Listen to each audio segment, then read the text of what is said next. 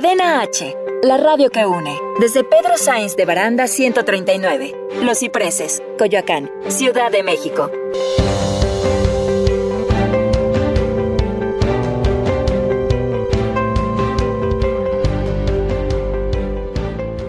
Las opiniones realizadas en el siguiente espacio son responsabilidad de quien las expresa. Cadena H Radio se deslinda de los comentarios o contenidos generados en el mismo.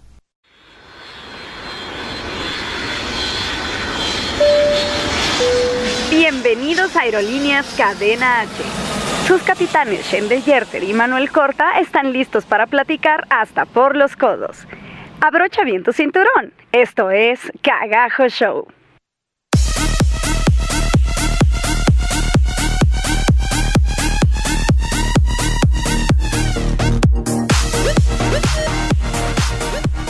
Hola, hola, hola, ¿cómo estás? Este jueves 27 de febrero estamos aquí en Cadena H, la radio que une, empezando una emisión más de Cagajo Show. Yo soy Manuel Corta y estoy con mi mejor amiga Shendel Yerter. ¿Cómo estás?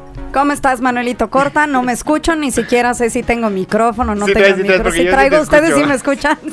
Tú, tú tranquila, tú me da tranquila. gusto porque yo no me oigo.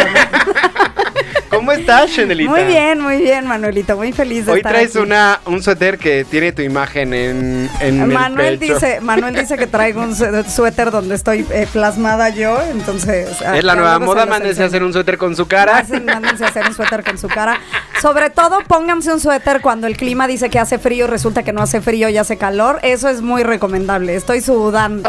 O sea, no Pues es que según Shendel hacía mucho frío en la mañana, yo tuve Pues calor desde, desde mañana. ayer. Y bueno, hoy es un día muy importante. ¿Por qué? Porque tenemos una gran, gran invitada. ¿Qué les puedo platicar de nuestra invitada? Pues es actriz, es cantante, es fotógrafa, es vedette, es todo lo que ella quiere ser. Es mamá Es y ella es Gilda Villarreal. ¡Aplauso! Hola, muchas gracias por la invitación. ¡Ay! Producción. Muchas gracias. ¿Cómo estás, querida Gilda? Muy bien, muy contenta de estar aquí en Cagajo Show. Cagajo. Cagajo Show, eres nuestra tercera invitada. No, No. nuestra cuarta invitada, si mal no recuerdo. Ajá. Y nos hace muy felices porque hoy es el programa número 31. Entonces, está- estamos con todo contigo aquí. Con todo, y bueno, y ya saben que yo los sigo a ustedes, me encantan ustedes dos, tienen un dominio de palabra increíble, no es porque sean mis amigos ni que porque sean actores, pero Claro. se nos da hablar mucho, Claro, ¿no? se nos da. Y justamente el concepto del programa es ese.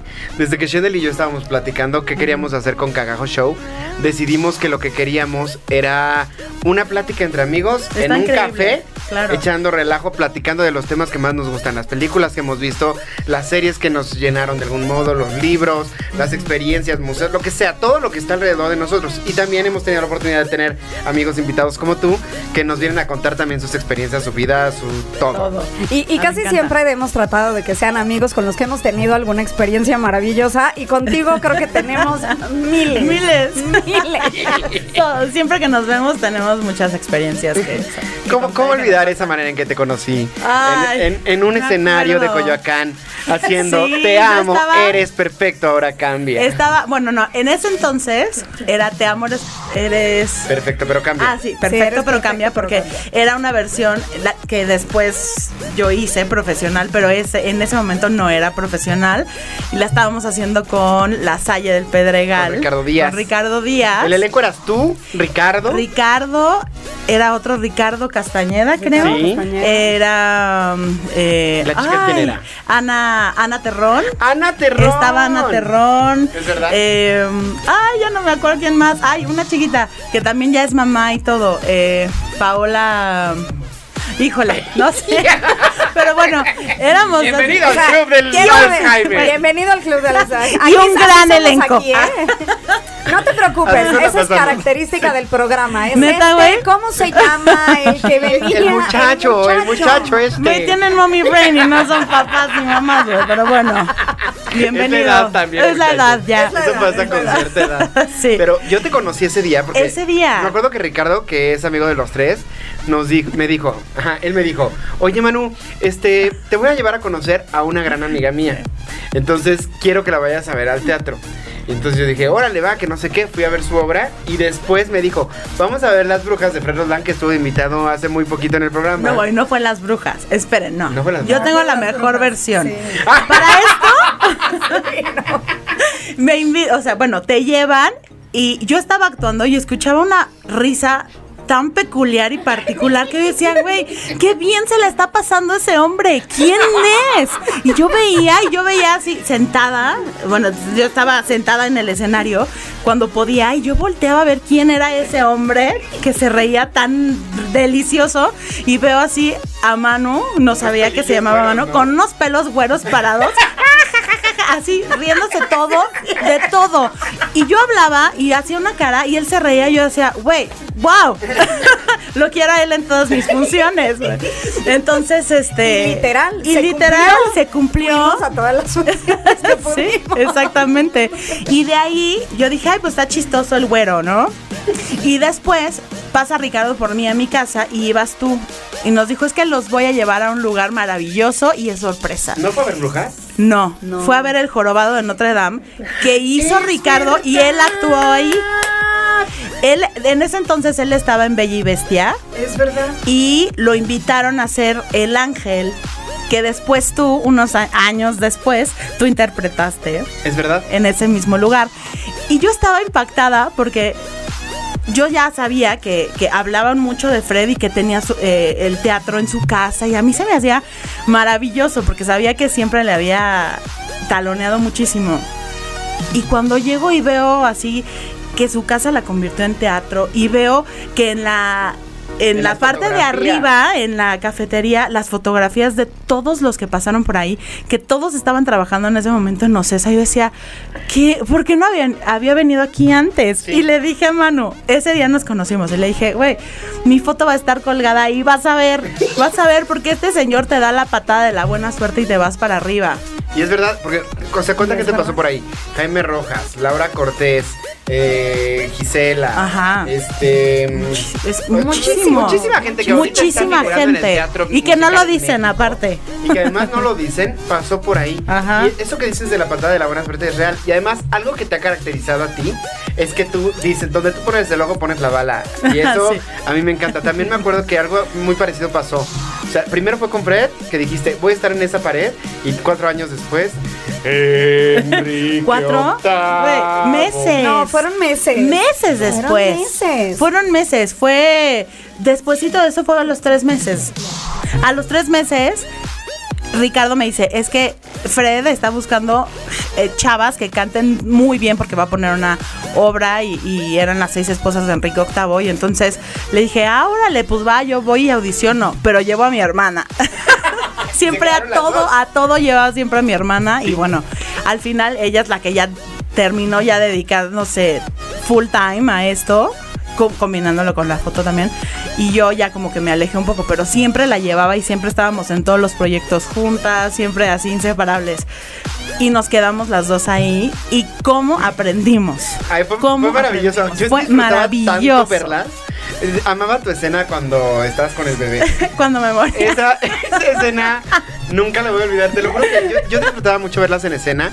Y además se, se creó una amistad bien bonita. Sí. Porque hemos sido compañeros. ay, eh, todo, todo ese tiempo para acá no nos hemos dejado de ver, no nos hemos alejado. No, hemos ido a 15 nuestras años, obras de teatro, sí.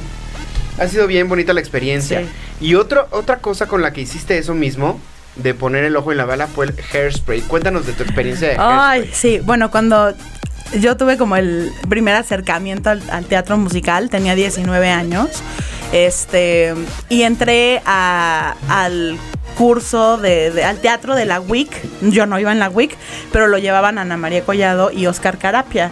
Y entonces fui y hice audición, igual llevé a mi hermana de Pegosta y se quedó también ella. Y, y al final hacían una presentación y te ponían como un número, ¿no? Y por lo general siempre que entrabas pues eras ensamble, porque eras nuevo y estabas aprendiendo. Y esa vez a mí me dieron un número de Hairspray y ahí fue cuando yo conocí Hairspray, que es esta historia de, de esta niñita gordita que tiene ganas de, cre- de, de- de ser una estrella y de, de triunfar y que tiene sueños y que los quiere cumplir y todo. Y yo dije, güey, soy, soy esa. Yo soy. Este, y entonces me dieron un, me dieron un número de ese musical y, estuvo padrísimo y lo subí apenas empezaba YouTube y lo subí, lo subí sin que sin, sin sentir así de pues, y este y resulta que tiempo después ah, yo dije es que si no viene Hairspray a México yo estoy creciendo me estoy haciendo más vieja y no voy a poder hacer ese número y un día me llega un mail y me dicen, hola, vi tu, tu video y quiero que vengas a hacer audición porque traemos Hairspray a México. Y cháncales. ahí que está. se, que, además, si mal no recuerdo, estabas en Nueva York o estabas en otro lado. No estabas Estaba, fui por primera vez a Nueva York de vacaciones y allá fue donde me llegó el mail. Y yo lloraba, yo decía, por favor, me tengo que quedar, la tengo que hacer. Y cuando, cuando llegué aquí, este, fui la primera, la primera en formarme. Dije, ninguna gordita me va a quitar el papel. Esto es para mí, ya está decretado. Hiciste ¿Y una sí? maravillosa. Tracy. Ay, muchas Yo disfrutaba gracias. mucho irte a ver, porque además había una promoción que tenían con, con una marca de laca de pelo. Ajá. Entonces, si tú comprabas tu laca de pelo en el super, Te regalaban un te regalaban boleto. el boleto. Yo creo que hicieron mal la promoción, Yo creo que sí. porque tú pagabas 20 pesos. 20 pesos, y sí. entrabas a, a VIP a ver la obra de Sí, sí, sí. Tengo que decir que me tardé o nos tardamos cuatro años en que se acabaran tantas lacas porque mi mamá iba, iba, iba, iba y llevaba a todo mundo y así, o sea, yo creo también por eso otro no, ya después porque co- te costaba 23 pesos.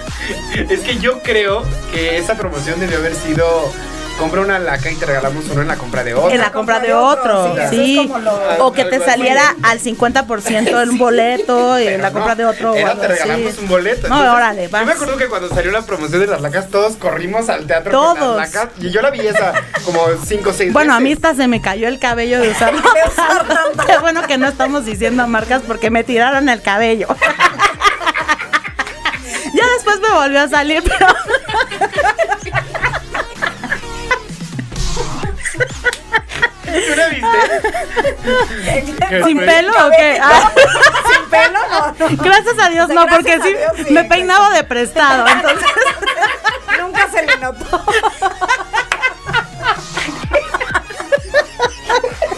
ay Dios de Yo mi nunca me.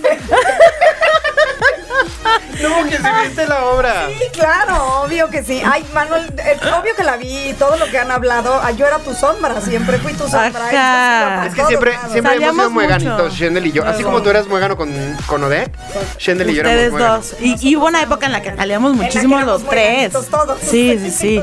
Que es muy padre recordar estas épocas. Ay, Pero sí. se nos está terminando el tiempo del primer bloque. Entonces quisiera que viéramos las redes sociales del programa, nuestras redes sociales personales para que nos puedan encontrar. Así Recuerden es. que el programa está como Cagajo Show en Instagram y en Facebook. La estación la encuentra como Cadena H Radio en Instagram, en Facebook. A mí me encuentran como Manuel Corta en Facebook y en YouTube. Manu Corta en Instagram. A mí me encuentran como Shendel Yerter en cualquier social. Y Y a mí, arroba Hilda Villarreal con doble R, photography, así en inglés. Ahí para que vean mi trabajo que ahorita voy a hablar de eso. Y si ustedes buscan Gilda Villarreal, van a encontrar videos mu- musicales, También. canciones, Canciones. Pocus, hair- o sea, todo, todo, lo pueden encontrar. todo. Ustedes busquen Gilda Villarreal. Sí. Estamos en Cadena H, la radio que une. Esto es Cagajo Show.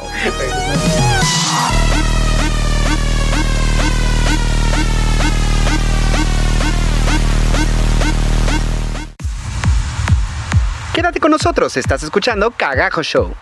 Ya estamos de regreso. Esto es Cagajo Show. Entonces, ¿qué? Un cafecito no te va a caer mal. La verdad es que yo no estoy acostumbrada a salir. Bueno, no como usted quiere. Tengo problemas con mi salud. A nuestra edad, eso es virtud. Tengo bronquitis Me da en abril, y tengo artritis. yo estoy senil. No importa, así puedo vivir. Un infarto. Mm, yo tuve dos. Pero estás bien. Mm, gracias a Dios. Odio cambiar. Eso es normal. Creo que eres linda. Y tú anormal. No importa. Así puedo vivir. A veces pienso en los que perdí. Todos se van y sigo aquí. A veces duele recordar. Ya me aprendí a resignar. Yo tuve un hijo. Yo tengo tres.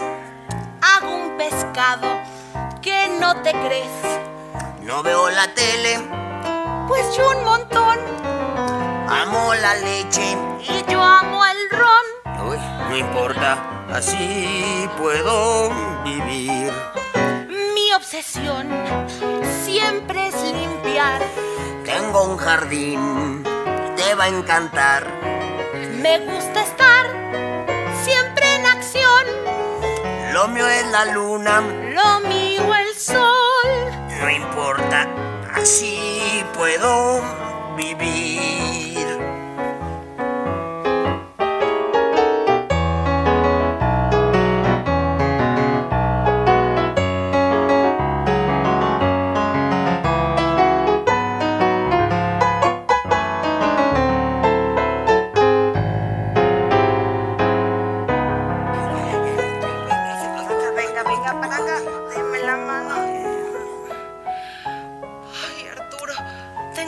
Decirle algo. Cuando llega el momento de... Ya sabe, yo no soy de ese tipo de mujer que se mete a la cama de alguien más así porque sí, yo... ah, necesito tiempo. Oh, oh. Ah, ¿Eso es un problema? Pues depende de cuánto tiempo estemos hablando. Porque si estamos hablando de años, no creo que ninguno de los dos le quede tanto, ¿eh? No, no, yo decía una semana, semana y media. No importa, así puedo vivir. Ser enterrada junto a mi Juan. Junto a mi Susi, quisiera estar. Mas sigo aquí y sé que yo me moriré. Pero no hoy. Siempre voy a extrañar a mi Juan. Y yo a mi Susi. Lo siento, pero ay, no estoy segura. ¿Crees que yo sí?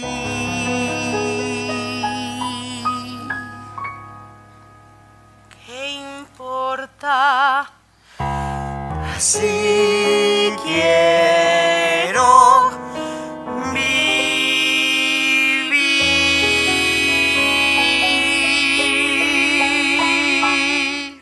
Ya estamos de regreso en Cadena H, la radio que une. Estamos en Cagajo Show platicando con una gran, gran amiga, Gilda Villarreal. Entonces, estábamos contando anécdotas maravillosas, riéndonos un ratito. Casi no nos reímos cuando Casi estamos no. Casi no. Casi no. De hecho, yo creo que no, Casi no no. nos va a alcanzar este programa. Vamos a tener que hacer una segunda parte porque Sí. platicar contigo es- se pasa como agua, Gilda. Claro. Sí, no. Oye, ¿y sabes cuándo fue otra vez que puso el ojo y puso la bala? En Madagascar. Ah, y yo no, me no. acuerdo porque en ese cast estábamos los dos y fue de los pocos casts que me ha tocado con ella que íbamos y pasábamos filtro y pasábamos filtro y pasábamos filtro. Nada más que a mí me cortaron en la última y a ella no, porque llegamos con los que eran americanos o ingleses americanos. Americanos, sí. Llegamos con los Sí, americanos. los- Yo iba, a mí me estaban canseando para Maurice, el asistente del rey Julian. Ajá. ti Y a mí para Gloria, la Gloria. hipopótama. Pero te quedaste y y también fue me quedé. experiencia. Sí, estuvo increíble. Esa fue una gira que hicimos por toda Latinoamérica y Sudamérica. Pisamos como los grandes escenarios de cada país. Aquí estuvimos en el Auditorio Nacional. Este, así, o sea, por ejemplo, ¿no? Así, pero de cada, de Yo cada lugar. estaba bien, bien bonito. O sea, la era producción era... una producción increíble. De verdad estábamos así haciendo teatro de primer mundo de gira y nos trataban así. Yo me sentía Ricky Martin, pero, pero en mujer y con sobrepeso. Oye, Era muy increíble. Y, y cuando estuviste en el Auditorio Nacional, ahorita te acaba de pasar a ti también. O sea, yo quiero preguntarles eso a las dos. Ajá. Cuando se paran en el Auditorio Nacional y ven esas butacas vacías, que son públicos que ha visto a Luis Miguel, a Rocío Durcal, a Rocío Banquels, a Gloria Trevi, a Talia, o sea, a nuestros artistas más, más importantes. Se han parado en ese escenario y han visto esa misma vista que ustedes ven y que no todo el mundo puede ver. Ustedes que estuvieron ahí, ¿qué se siente? Ay, a ver, vale. No, es que, es que ya a mí ya me preguntó y ya te dije que es, o sea, es sin palabras, es maravilloso, es la energía es impresionante, es impresionante pararte ahí y estar viendo todo eso y que además sabes, sabes que algún día estabas tú del sentado del otro lado, o sea, Sí. te sabes, ¿no? Te- o y que ya no lo vas a volver a ver igual. ajá, O sea, que ya vas a ir a ver a otros artistas que también se van a parar donde tú ya estuviste. Donde tú ya estuviste. Y que tú ya sabes qué hay detrás de, ¿no? ¿Qué hay entre piernas? Así se llaman eh, las, eh, las entradas de, de afuera escenario, del escenario hacia el escenario. Hay unas telas que ustedes luego ven negras que caen. Esas se llaman piernas o wings en inglés. Depende como, como las conozcas. Ya sabes qué hay detrás de eso. Ya sabes cómo son los camerinos, a qué huelen. eh, ya sabes que te ¿Cuáles son los presentas ahí. secretos? ¿Cuáles sí, son los- todo. las oficinas? O sea, ¿Cuáles- todo? hay una cosa maravillosa que a mí me llena así el corazoncito que cuando terminas tu temporada, nosotros hicimos una temporada de creo que 20 funciones ahí Todo en el verano, aire. según yo. Eh, Sí, fueron dos semanas ahí, increíbles, y cuando se terminó, ahí como en el regi- como donde te registras ya dentro de Camerinos, nos sacaron un libro enorme y, y nos te hacen firmar de que estuviste ahí. Eso es espectacular, no lo cambio por nada. Eso y O sea, yo no tengo, yo no tuve el placer, o sea, Gilia tuvo hasta el placer de firmar ahí. Nosotros, como ser, por ser equipo de producción, no firmas, ¿no?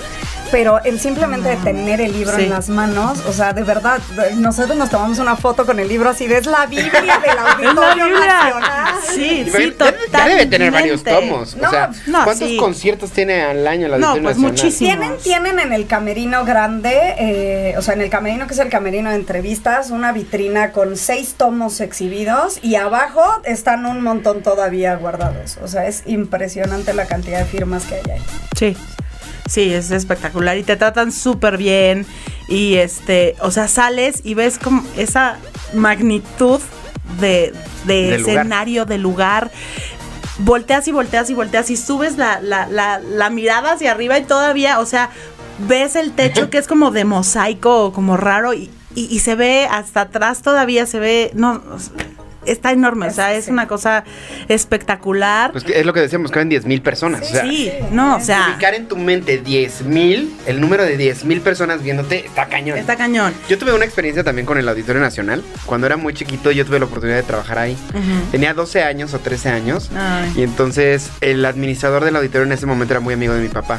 Entonces, pues para darme la experiencia del primer trabajo, Claro. llevaron al niño y entonces me tocó vender binoculares. Y viví unas Ah. experiencias ahí, porque además Wow. me tocó vender binoculares en el público cuando estaba Toy Story. El, el sobre hielo. Ay, no. Entonces, tengo muy bonitos recuerdos del auditorio. Y parado en el escenario, la única vez que tuve un, recuerdo así, bueno, que me pude parar en, en un escenario así similar, que no es similar porque mucho menos gente, pero pues como de importancia, fue en el Metropolitan. Y sí, son experiencias que creo que se te quedan para toda la vida. Sí, claro. Yo te voy a decir una cosa. ¿Te acuerdas? Bueno, invité a Manu a ver eh, Lord of the Dance ahora que vinieron. Y Manu y su familia me decían que me veía yo feliz y que se veía yo que estaba así, bueno. Yo ya le dije, amiga, estar en la producción es No. lo tuyo. O sea, eh, pero producción no de teatro, de espectáculos, sí, de... Sí, sí, sí. Sí, que es muy diferente. Te voy a decir qué sucede, qué me sucedió a mí en el Auditorio Nacional y a lo mejor está mal que lo diga, pero el ego te crece a donde no tienes una idea. Obviamente por estar en producción, ya sabes, andas con tu playera del Lord of the Dance y yo andaba hasta con radio. El hecho de poder pasar en Auditorio Nacional a donde se te dé la gana y que nada más te vean y te digan, sí, sí, bienvenido, sí, sí, pero, pero y te quiten las cadenas y todo, y tú camines desde el escenario, desde los camerinos hasta la puerta de entrada Ajá. sin que nadie te diga nada porque eres parte de la producción del espectáculo que se está moviendo ahí, te sientes como, o sea, te eleva así como, wow, no Como sabes. globo de Cantoya. Como globo de Cantoya, o sea, es como, oh my gosh. Oye, es que es- eh, hay que ser muy claros. El dinero que se maneja en producción de espectáculos que no es de teatro y el teatro es muy diferente. No, Eh, eh, ¿A ustedes cómo ven la situación del teatro actual? A mí me gustaría que platicaran como sus experiencias en cuanto al teatro. Sí, suspiramos.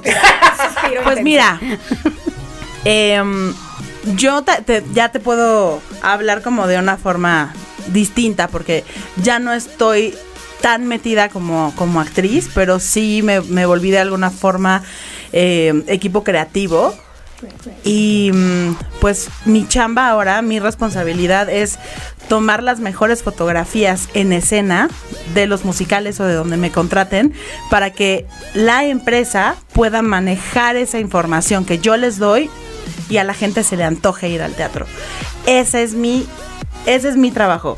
Em, está muy complicado. Está muy complicado. O sea, yo les digo a todos los que nos están escuchando, si les gusta el teatro, vayan, vayan. Eh, no esperen a que les regalen boletos, porque todos nosotros, producción, eh, los actores, los directores, eh, no, no, no vivimos de las cortesías. O sea, sí es necesario que inviertan en teatro. Invertir en teatro es invertir en cultura, es invertir en, en buenos momentos. Así como vas a un bar y, te echas tus, chupes y está padre, también está increíble ir al teatro y sentarte y, y que dejes que te muevan, te muevan y te toquen las fibras, que te toquen el corazón. Eh, hay de verdad detrás de una obra de teatro por mínima que sea así, un, así sea un monólogo, hay una cantidad enorme de gente trabajando detrás. Eh, es, es un trabajo en equipo. Y el trabajo en equipo se tiene que cobrar. Sí. Entonces- Pues la gente tiene que vivir de algo. Se- ajá, entonces vayan, o sea, no importa si están pagando 20 pesos, 800, 1500, a donde ustedes vean, donde les alcance, pero vayan. Sí, porque también hay obras, o sea, hay de muchos precios. Están desde de los grandes formatos que están en 4 mil pesos el boleto, Sí, hasta hay obras de 30 pesos los jueves en la UNAM. O sea, exacto. O sea, yo sé que a veces es complicado si tienes hijitos. Por ejemplo, yo que tengo ya una hija y ya somos tres y todavía no cumple tres años, o sea, está chiquita, pero a partir de los tres ya muchas obras te cobran y así. Entonces yo sé que luego está complicado pagar o echarte en un fin de semana cinco mil pesos porque es los boletos y aparte pues a tu bebé o a ti refresquito, el el- refresquito la palomita parking. el ballet y de ahí pues te los llevas a comer o te los llevas a o la- cenar o, sí, o sea yo sé que es una lana pero pero sí está padre que, que depende tu presupuesto vayas y lo hagas porque de todas formas así sea una producción de Broadway o sea un monólogo te van a hacer sentir cosas. De verdad te va a gustar y te va a encantar. Entonces apóyalo, no importa dónde sea. Y así nos das trabajo a todos. Eso es verdad, así como el cine, a mí el- me encanta ir al cine y el cine te hace sentir muchísimas cosas, pero creo que el teatro, o sea, vivir la experiencia de en vivo, Sí. nada, nada Pues sí, tiene... es que no es lo mismo. ¿Cuántas veces, y hay muchos memes de eso al respecto, moviéndose en nuestro medio, el, el- antes del, tea- del cine 4D y 3D ya existía el teatro, ¿no? claro. O sea, el teatro. Entonces es, es otra cosa. O sea, la experiencia que vives completamente es otra. Y lo que creo que es muy importante es lo que Gilda decía, ¿no? El apoyar a las... eh, a fin de cuentas estás apoyando el empleo de otras personas, ¿no? O sea, hay gente que no se dedica a la construcción, se dedica al teatro y es igual de importante y es gente que igual eh, tiene que comer e igual eh, tiene que vivir de, y vive de eso. Entonces sí, claro, es eh, yo también soy de la idea de que sí está muy difícil la situación, está muy complicado ya eh, y estamos hablando de obras chiquitas y estamos hablando de grandes espectáculos, o sea, Claro. grandes espectáculos tampoco se están llenando. como antes. Entonces sabemos que la situación en el país está mal, que hay una crisis, pero creo que la mejor manera de salir de esta crisis es apoyándonos entre nosotros. Y entonces si tienes la oportunidad de ir, como dice Gilda, a lo que sea, al precio que sea, no importa, ve, no dejes de hacerlo porque es también apoyar al... Y más que por apoyar a los demás, porque mucha gente va a decir, pues sí, pero ¿quién me apoya a mí, no? Creo que cuando tú vas al teatro, tú tienes una experiencia que te llena a ti. Es una cadena de favores, porque el teatro, fíjate, te puede servir de terapia y ya te ahorraste 800, o 1000, 1200 pesos de tu terapia. o sea, muchas veces lo que necesitas es llorar, es reír, es que se te olvide la situación del país, que se te olvide la situación de la inseguridad, que se te olvide tus problemas personales. Y de verdad que el teatro lo logra. Lo logra y, y tienes como ese respiro. Es como si salieras al bosque y respiraras aire fresco. Es lo mismo con el teatro te prometo que vas a salir de una función de teatro renovado y vas a ser otra persona y es inversión para ti. Es, es un abrazo, es un es como un spa para el alma. Para ti. Hay solo un punto que yo sí quisiera tocar el tema con ustedes dos, que lo vamos a tocar regresando del corte porque ya se nos está acabando el bloque, que es justamente el, la polémica de por qué cuesta tanto el teatro, pero al mismo tiempo que sí yo creo que ya es muy costoso y que ya no cualquiera puede ir y que en muchos casos es muy elitista, pero al mismo tiempo viene alguien como Madonna y cobra 15 mil pesos el boleto y la gente lo compra. O viene la Fórmula 1 que cuesta cuánto cada boleto y la gente lo paga. Entonces, ¿cuánto se gasta en un antro un chavo que sale? Un chavo de prepa universidad, tres mil pesos. Entonces, ese tema quisiera que lo tocáramos regresando del corte. Estamos en Cadena H, la radio que une. Esto es Cagajo Show. Regresamos.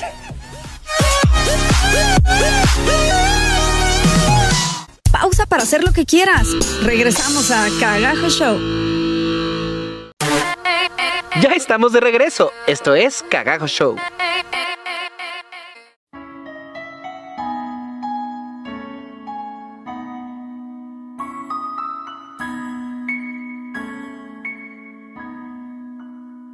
It's so sad and lonely,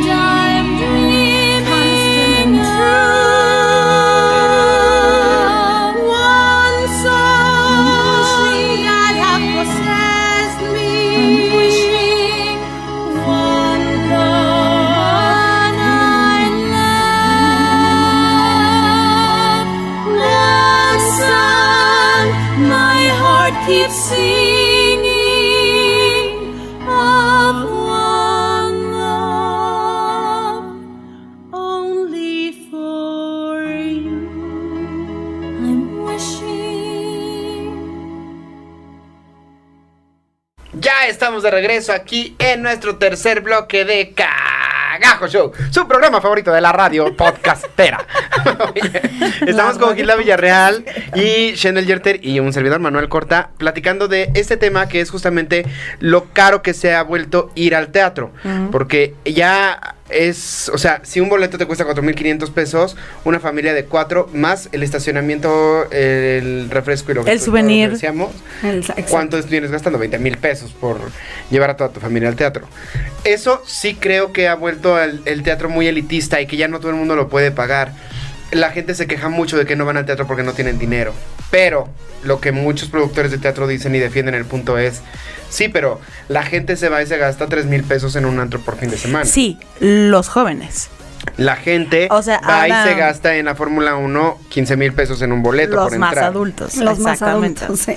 O sí, sí, sí, sí, o sea, definitivamente. Mira, yo ahora como mamá ya te puedo hablar y te puedo decir que sí, o sea, tienes como muchos gastos, pero también tienes esa cosita de que le quieres dar lo mejor a tu hijo o a tu hija. Y que, o sea, yo eh, tengo la, la firme convicción de que mi hija va a ir al teatro desde, o sea, ya lleva, que tiene siete meses, y ya ha ido a cuatro conciertos. ¿Sabes? Donde canta su tía y, y este a uno para niños, y así, o sea, ¿Ya te viste a es fomentar la con- eh, um, ya, ya, ya me vio, me invitaron a un concierto ahora en, en diciembre y fui y canté y sí, mi hija estaba ahí sentada y está es súper bonito. Entonces tú sí haces Pero- el esfuerzo por llevar a tu hija a ese tipo Sí, de cosas. sí, sí, sí, y que a lo mejor viene, no sé, eh, Disney on Ice y no, no puedo ahorita como solver- solventar como tres boletos de ese precio, pero eh, se presentan obras con títeres y con puppets y todo, que el boleto está en 50 pesos y digo, ay, órale, ahí sí. El chiste es que que no sea un pretexto el, ay, es que es elitista, ay, es que no tengo dinero, ay, es que están muy caros. Pues sí, pero siempre va a haber la, la otra opción. O sea, cuando tú tienes ganas de ir a, a un bar y el, el, de moda está carísimo, siempre hay otras opciones que te dan pues lo mismo, pero un poco más, Barato. más, e- más económico. Pues Siempre está la versión pero más similar. barato, pero sí, Sí, o sí, sea, ver, igual y, igual y genérica. no, o sea, igual y no la voy a llevar a ver a, a, no sé, a, a Mickey Mouse ahorita en hielo, pero la voy a, a- a llevar a ver a otras obras un poquito más chiquitas. Déjame decir eso. Hay un video que por supuesto es privado cuando Hilda llevó a ver a Regina por primera vez a Mickey Mouse en persona.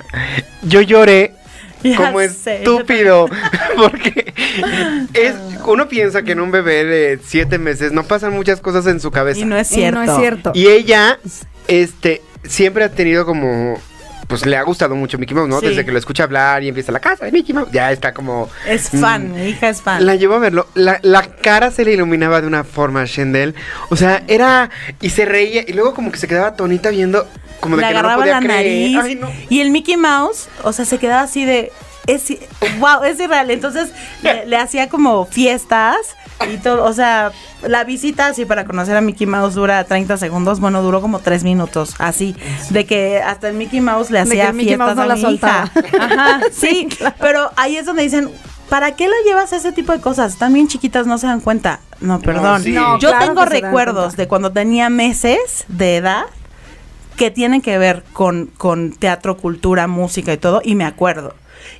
Y eso hizo que ahora yo sea una persona creativa, que sea una persona culta en ese aspecto, que sea una persona... Sí, que te guste el teatro, que te guste el sí, cine, que te sí, guste Sí, sí, disfrutarlo, que le- ¿no? sí. Y ni siquiera, o sea, como decía Gilda hace rato, ni siquiera es que por ir al teatro eh, te vayas a dedicar a esto. O sea, es algo, esto es algo para ti, Para y para ti. tu formación y para lo que sea. Te dediques a lo que te dediques, te va a ayudar a lo que acaba de decir Gilda ahorita. Fomenta tu creatividad, Totalmente. fomenta tus ideas, fomenta, o sea, los grandes, los grandes genios, claro que les gusta el arte y les gusta el teatro, ¿cómo Bueno, no? y O está sea, comprobado que cuando los niños tienen teatro como una materia en la escuela, aunque nunca se dediquen a nada escénico, se desarrollan mejor Se como seres humanos. mejor. Totalmente. claro. Sí, Sí, sí, sí, sí, Te toca Debería ser una materia obligatoria. obligatoria. Claro. Sí, te la deberían de inculcar desde kinder, así, pero eh, como en Estados Unidos, ¿no? Allá todos los actores, como un deporte y un todos teatro, ¿no? cantan, todos Sí. bailan, todos actúan.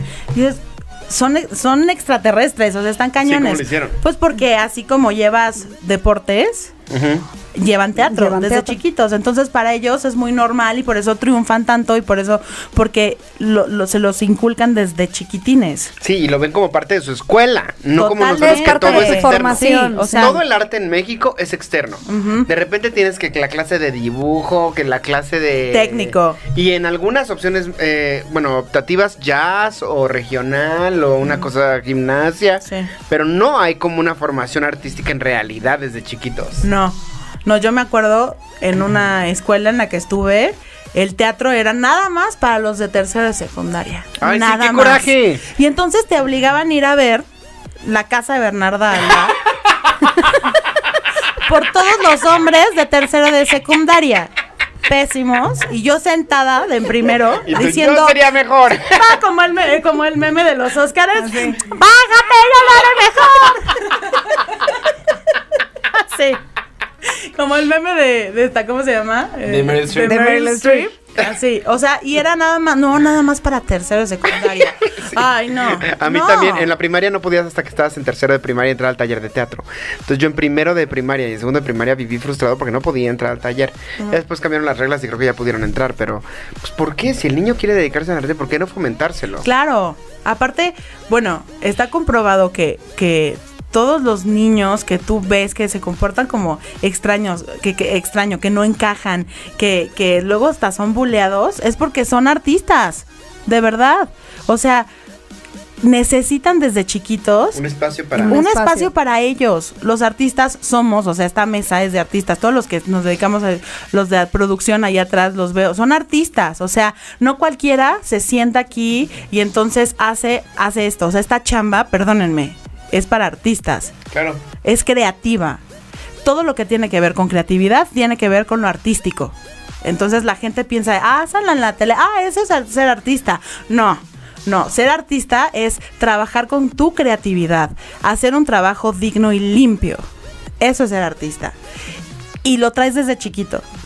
Y eres el bicho raro. Y si no hay algo para el bicho raro, ¿no? Para que tú te sientas tranquilo En y un digas, lugar, sí, que te encajo, identifiques". por fin encajo. Entonces, ¿cómo? ¿No? Entonces, muchos este tienen como eh, son eh, hiperactivos y no saben cómo encaminar a su hijo, no saben cómo encaminar al niño a alguna actividad y los meten a deporte y los meten y ven que nada más no, pues es que necesitan algo artístico. claro. Oye, y algo que también es muy importante que te define a ti como persona y como artista es que eres fotógrafa también. Sí. Cuéntanos cómo llegaste a la fotografía, cómo ha sido la experiencia para ti. Mira, llegué, va de la mano con Fred Roland, fíjate. Justo lo, justo lo vi esta semana. Mañana le voy a tomar fotos a su nuevo espectáculo. Ah, el fantasma de la Y ópera. El fantasma de la ópera, vayan a verlo. Por ejemplo, él, él tiene boletos súper, súper económicos por si quieren ir y pasarse un buen rato. Pero bueno, eh, yo ent- entro a trabajar con él y a la par, al mismo tiempo que eh, fue en el 2008, empiezo a estudiar fotografía.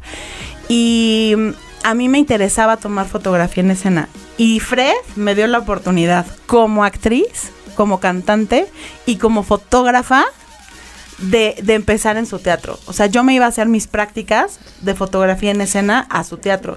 Iba a tomar fotos a brujas, iba a tomar fotos hacia todas las obras que me dejaba. Yo iba y ya se las pasaba. Y así empecé. Este. De ahí, bueno, ya me fui como al taller de otros amigos, de Beto y Marco, y también empecé a tomar fotos ahí. Y O sea, empezaste como que con Fred, luego con algunas escuelas. ¿Y cómo fue Ajá. que llegaste a, a las obras más grandes? Porque los musicales más grandes que han venido, o sea, El Rey León, Chicago, todos esos han tenido fotografías de Gila Villarreal. Sí. Y si no mal recuerdo, Disney en sus oficinas en Nueva York tiene, una fotografía de, Gilda Gila. Villarreal, Sí. claro. Pues mira, todo fue porque eh, alguien me recomendó. Eh, creo que fue. eh, ay, creo que Jaime Matarredona me recomienda con eh, el área creativa de, de Ocesa y entonces me hablan por teléfono y me dicen, oye Gilda, viene el Rey León, vamos a hacer como una audición de fotógrafos, ¿te interesa? Sí, sí quiero. Ok, me dieron una cita, me dieron una hora yo solita para tomar lo que fuera del ensayo técnico. ensayo técnico. Gracias a Dios me tocaron eh, saltos y brincos, que era lo que necesitaban ver, fotografía cándida, o sea, en movimiento. Tomé las fotos, increíble, llegué a mi casa, las firmé, las edité, las mandé. Ellos lo mandaron directamente a Disney Theatrical, a, a las oficinas de Nueva York, y, Y me ellos la escogen a mí. escogieron. Y ellos la Y escogieron. me Eso, eso mí. debe haber sido para ti. Yo lloraba. ¡Ay, Qué gracias! cosa tan más emocionante que los mismos de Disney te escojan. Te escojan, claro. Oye, se nos está acabando el tiempo, vamos a un pequeño corte. Les recordamos que yo estoy como Manuel Corta en Instagram y en Facebook. Yo como Shendel Yerter en cualquier red social y Gila Villarreal Photography en cualquier red social. Chequen mi canal de YouTube también, por cierto. Estamos en Cadena H, la radio que une. Esto es... Cagajo Show.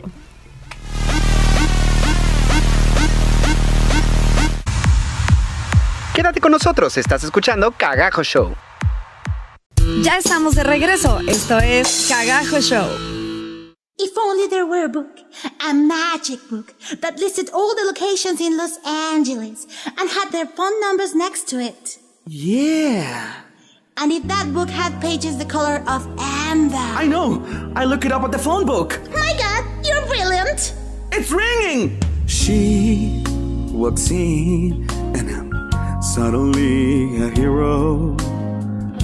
I'm taken in. My hopes begin to rise. Look at me. Can't you tell? I'd be so thrilled to see the message in your eyes. You make it seem I'm so close to my dream, and then suddenly it's there. Suddenly, the wheels are in motion, and I, I'm ready to sail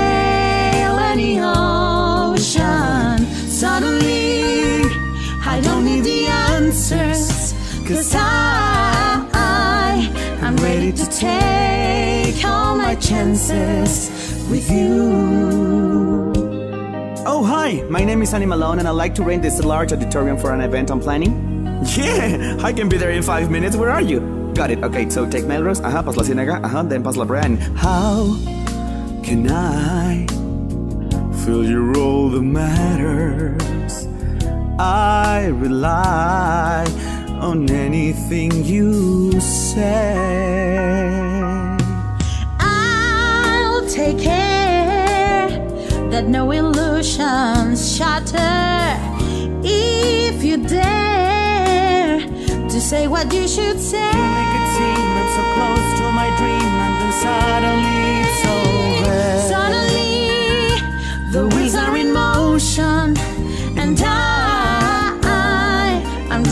sail any ocean.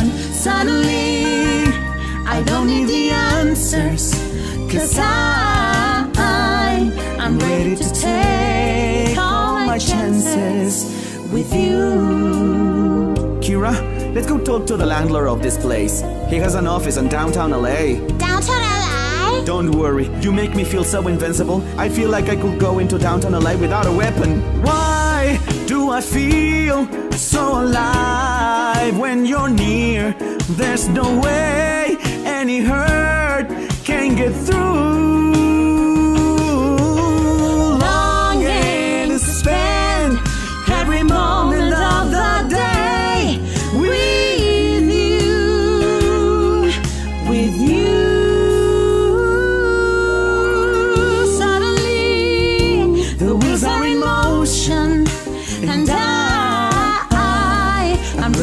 Sail any ocean. Suddenly, I don't need the answers, cause I, I, I'm ready to take all my chances with you.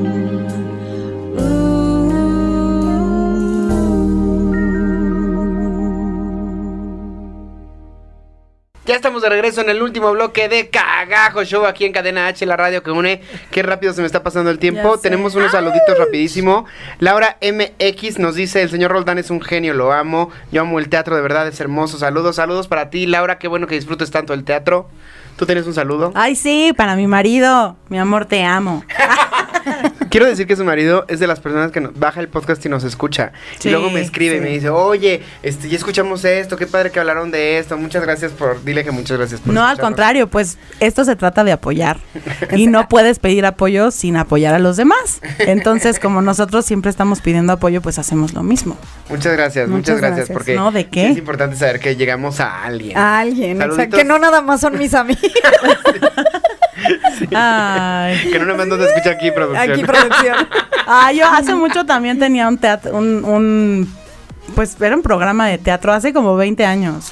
¿En serio? ¿Dónde? ¿Dónde? En- se llamaba Zo- Zona 69 el lugar, en la, la radio, y mi programa era de teatro y se llamaba Teatro en Corto. y también nadie lo escuchaba. También Sí, es, es que es muy complicado, o sea, tienes mucha competencia. Sí. y también sí necesitas, este, pues que la misma difusora así de, órale, pues ve, escuchen, o sea, es un trabajo muy, Brutal. muy, sí, brutal, o sea, también tiene que ser. Y yo que tengo un este, canal de YouTube también lo he notado. O sea, muchas Tienes que arrear veces tus a la gente. mismos amigos no te ven. No te No, ven. no Tu te misma ven. familia no te ve. Es que no trabajas Entonces para tus amigos, Ajá. trabajas para la gente en general. Exacto. Y entonces necesitas a alguien que, que, que te soporte y que, órale, que jale a la gente y necesitan... Y muchas bueno. veces tus amigos cuando sí te ven y sí te apoyan, ellos mismos comparten o pasan o simplemente lo ven, simplemente con ver tu contenido ya le están dando difusión. Exacto. Sí, pero lo que dice Gila también es, o sea, sí es muy cierto, no trabajas para tus amigos. Es muy raro que tus amigos te, te pelen. Ahora que abrí Padawan Espiritual, es exactamente lo mismo. O sea, mis amigos, mis amigos, casi no tengo No lo ven. ningún seguidor. Pero, o sea, se empezó a mover de otra gente. Entonces es como... Sí, lloremos Pero todos. ser al revés, o sea, yo, yo Nuestros creo amigos no nos que los amigos son los primeros que deberían apoyar y Pues sí. De hecho, están compartiendo un meme donde dice, este, hay que, hay que fomentar la cultura de ayudarle a nuestros amigos. Si tienes un amigo que tenga una tiendita, ve y cómprale. cómprale. Si tienes un amigo que tiene un programa de radio, escúchalo. Si te, y así, Y así. generalmente muchos amigos son de que empiezas a hacer algo, lo que tú quieras. Fotografía, programa de radio, canal de lo que tú quieras. Y lo que primero que hacen es, uy, pero como que está bien difícil la cosa, ¿no? ¿Por qué estás haciendo eso que se Sí, complica porque- tanto? Sí, bueno, y a Pero- eso súmale también la gente envidiosa. Que dices, Que- no, no, que hay a ver, por ¿cómo montones? nos ayudamos, no? O sea, que tienes un producto bueno, te escuchan o, o, o, o- o visualmente está increíble y todo, y en lugar de ayudarte, promocionan algo más Sí. para hundirte Ajá, a ti. para hundirte a ti. No, no, no, no, no queremos gente suceder. envidiosa. O sea, a mí me ha pasado con mis fotografías que digo, o sea, ¿cómo? ¿No? Entonces subo mis fotos y todo y así, cero likes, güey. O, o de repente así, tres.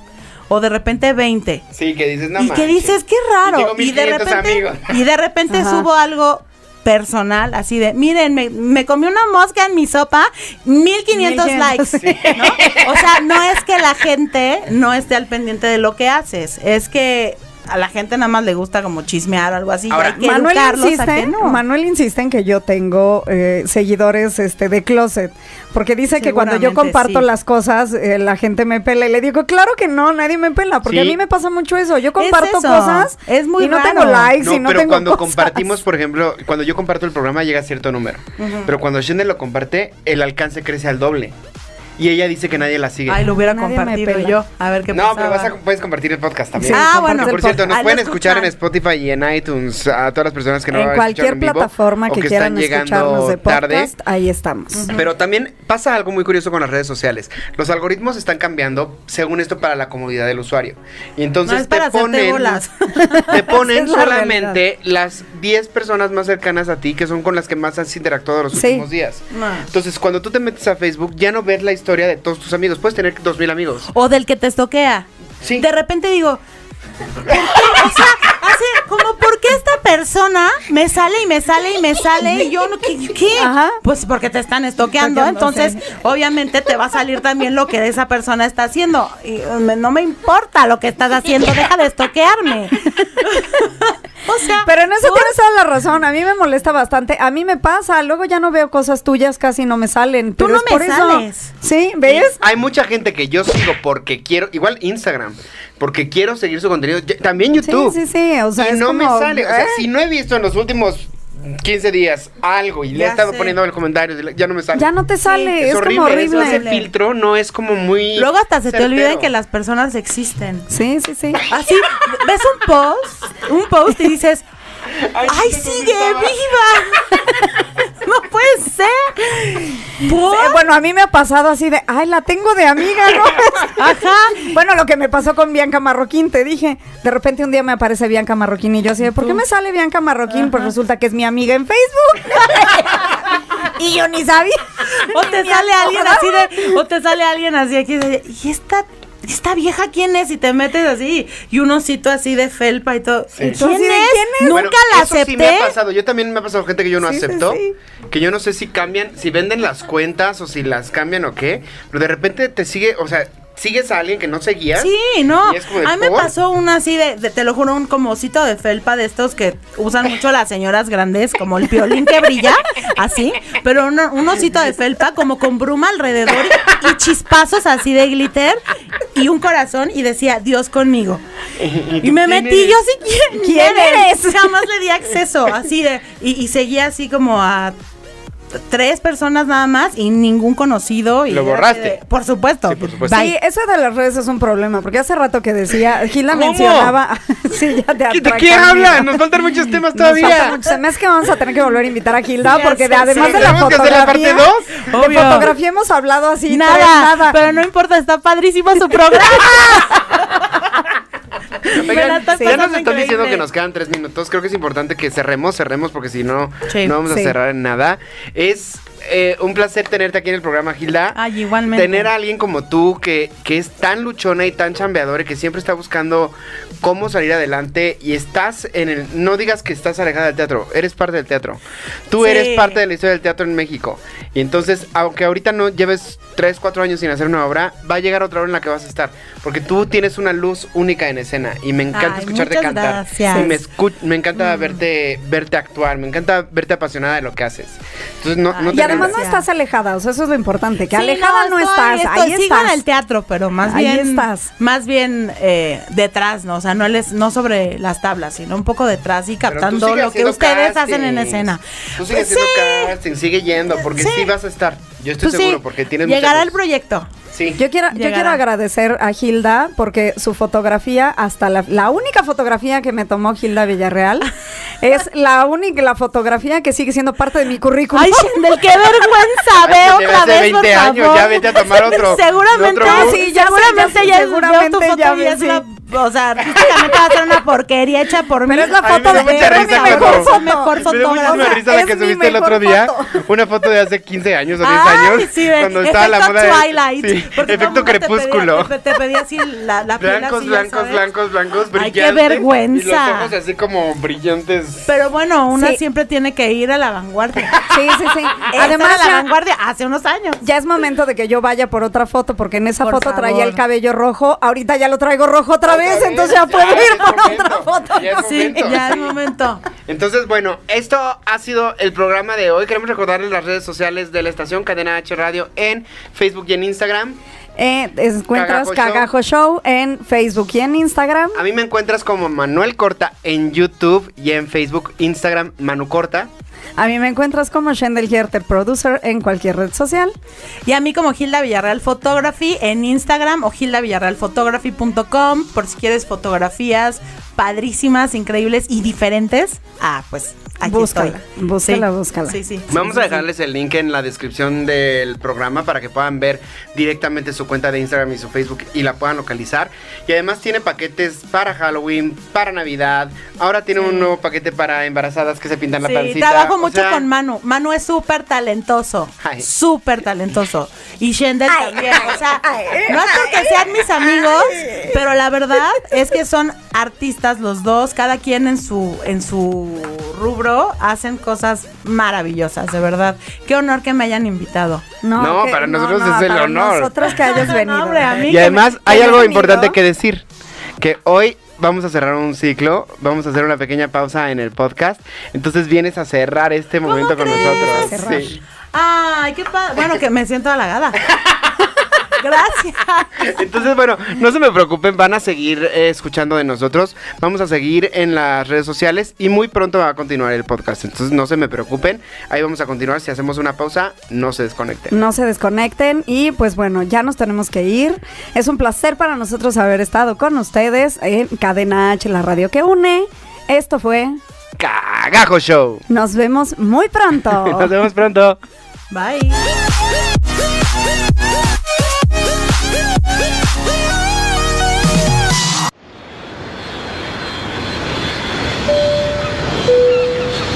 Atención pasajeros, esperamos que hayan disfrutado de este viaje. Les agradecemos por haber volado con Aerolíneas Cadena H y los esperamos en la siguiente emisión de Cagajo Show.